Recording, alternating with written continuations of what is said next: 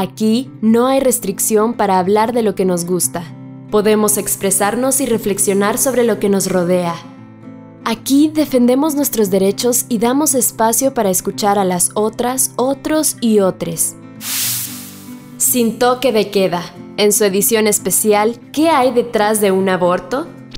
Este es un podcast del Grupo Multidisciplinario para la Defensa de los Derechos Sexuales y Reproductivos en Guatemala. Comenzamos.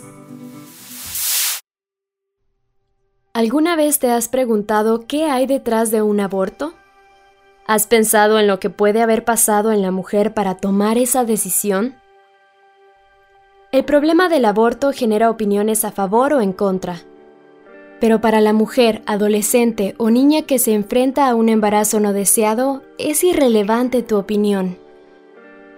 El estigma que cae sobre las mujeres que se han enfrentado a un embarazo no deseado y decidieron interrumpirlo limita las oportunidades de escuchar sus historias y conocer qué es lo que en realidad hay detrás de un aborto. Hay muchos mitos sobre cómo viven las mujeres el proceso de un embarazo no deseado y la decisión de interrumpirlo. Para conocer cómo viven el llamado trauma postaborto, escuchemos a una profesional hablar sobre el tema y así erradicamos el mito. En este episodio nos acompaña la licenciada Lisbeth Calderón para compartirnos su perspectiva desde la psicología. Bienvenida. Gracias por la invitación. Mi nombre es Lisbeth Calderón. Soy psicóloga egresada de la Universidad de San Carlos de Guatemala y tengo ya siete años de trabajar todos los temas de salud sexual y reproductiva.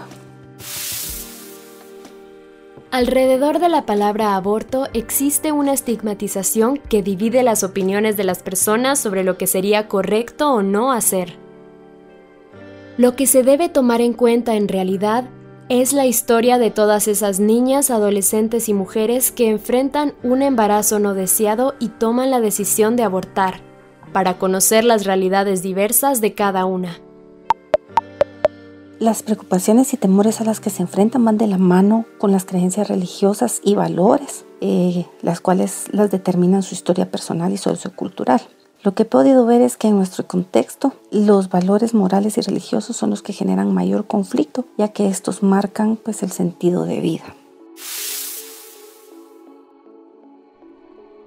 Según el Observatorio de Salud Sexual y Reproductiva, en Guatemala de enero a mayo de 2020 se registraron 1.962 embarazos en niñas de entre 10 y 14 años y 44.901 en adolescentes y jóvenes de entre 15 y 19 años de edad. En total se registraron 46.863 embarazos en niñas y adolescentes durante los primeros cinco meses del 2020.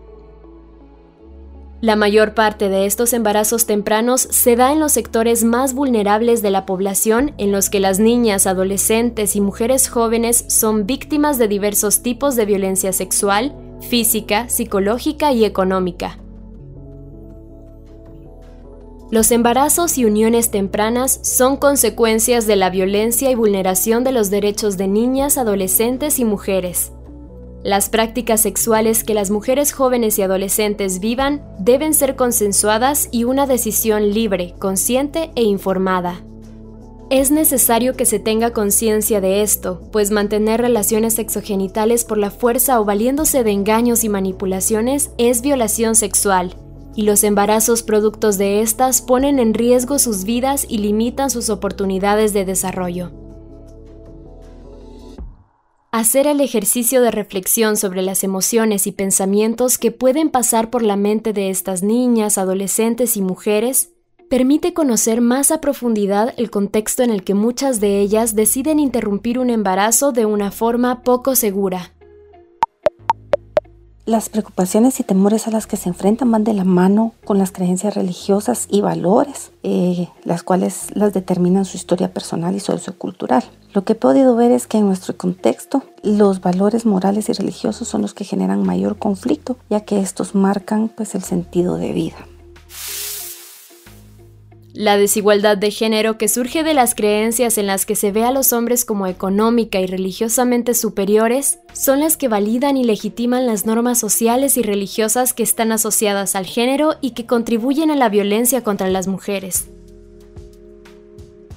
Las ideas como la pureza sexual y el honor familiar castigan a las mujeres y excusan la conducta de los hombres abriendo un espacio para que la violencia sexual ocurra y quede impune.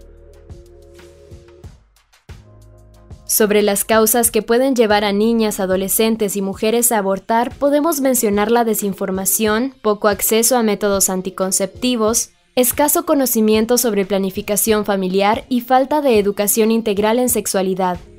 Es necesario que niñas, adolescentes y mujeres conozcan sobre derechos sexuales y reproductivos, pues de esta manera pueden tomar decisiones conscientes e informadas. La salud sexual y reproductiva de las niñas, adolescentes y jóvenes es algo que debe garantizarse y de lo que toda la comunidad y sus círculos cercanos de apoyo pueden formar parte. Es deber de las madres y padres velar por la seguridad de las niñas y adolescentes y protegerlas de la violencia sexual asegurándose de que puedan crecer en ambientes sanos. Las mujeres de cualquier edad que conviven con una pareja deben apoyarse en círculos integrados por personas de confianza que respeten y escuchen sus historias, las acompañen y orienten cuando se encuentren en condiciones de riesgo y necesiten ayuda. La difusión y orientación en materia de salud sexual y reproductiva es de vital importancia para prevenir embarazos no deseados y favorecer a la salud sexual de las mujeres.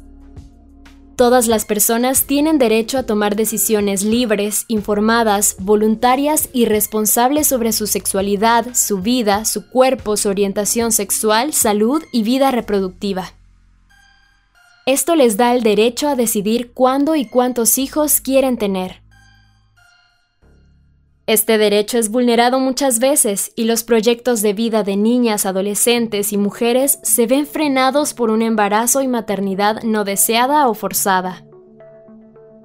Uno de los grandes problemas que enfrentan estas mujeres es la estigmatización del proceso mismo de interrupción del embarazo, la falta de información sobre sus riesgos y el miedo a ser juzgadas y expuestas por su decisión de interrumpir voluntariamente su embarazo.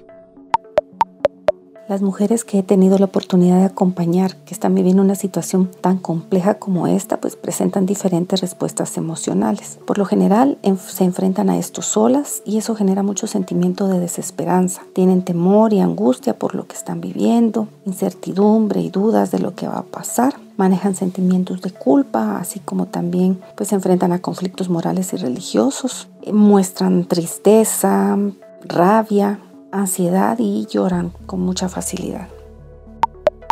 Aquí se conjugan aspectos físicos, psicoemocionales y sociales y nuestra labor como profesionales es dar el apoyo emocional que necesite en este momento la persona que está frente a nosotros.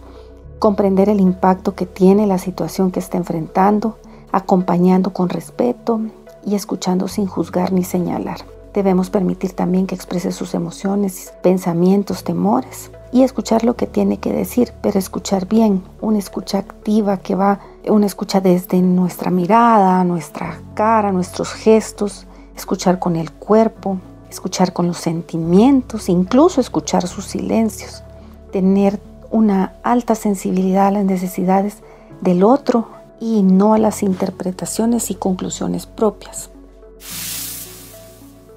Existe la creencia de que abortar genera un trauma en las mujeres y que tiene un impacto emocional, físico y mental del que no se recuperan.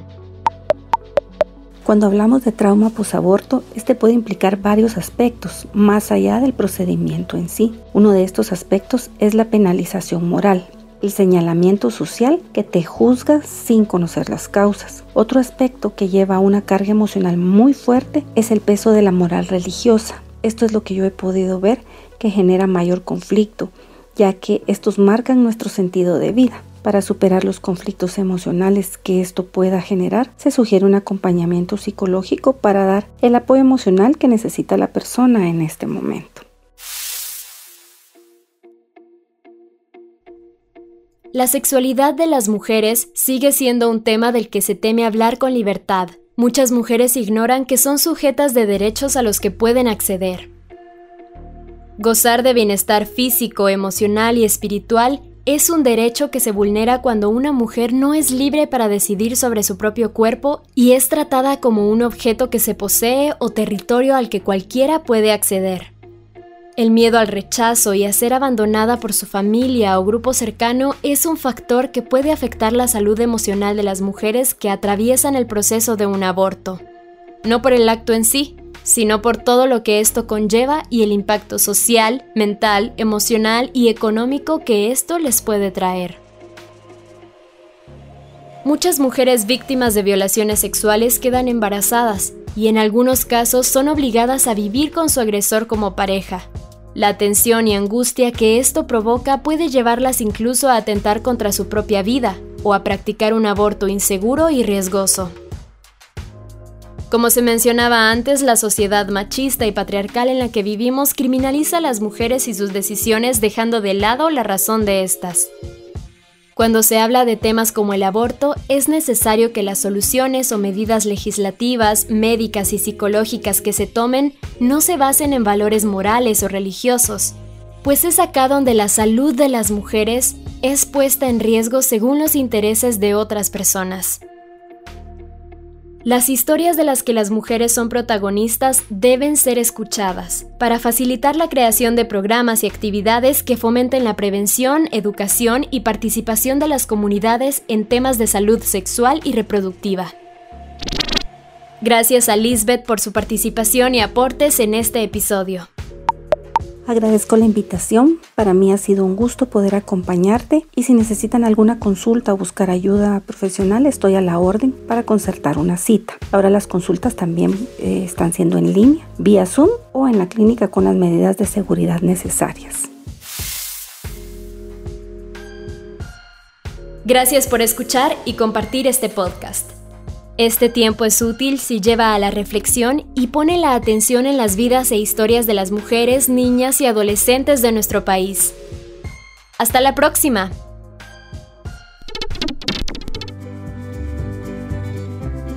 Gracias por escuchar Sin Toque de Queda, en su edición especial ¿Qué hay detrás de un aborto?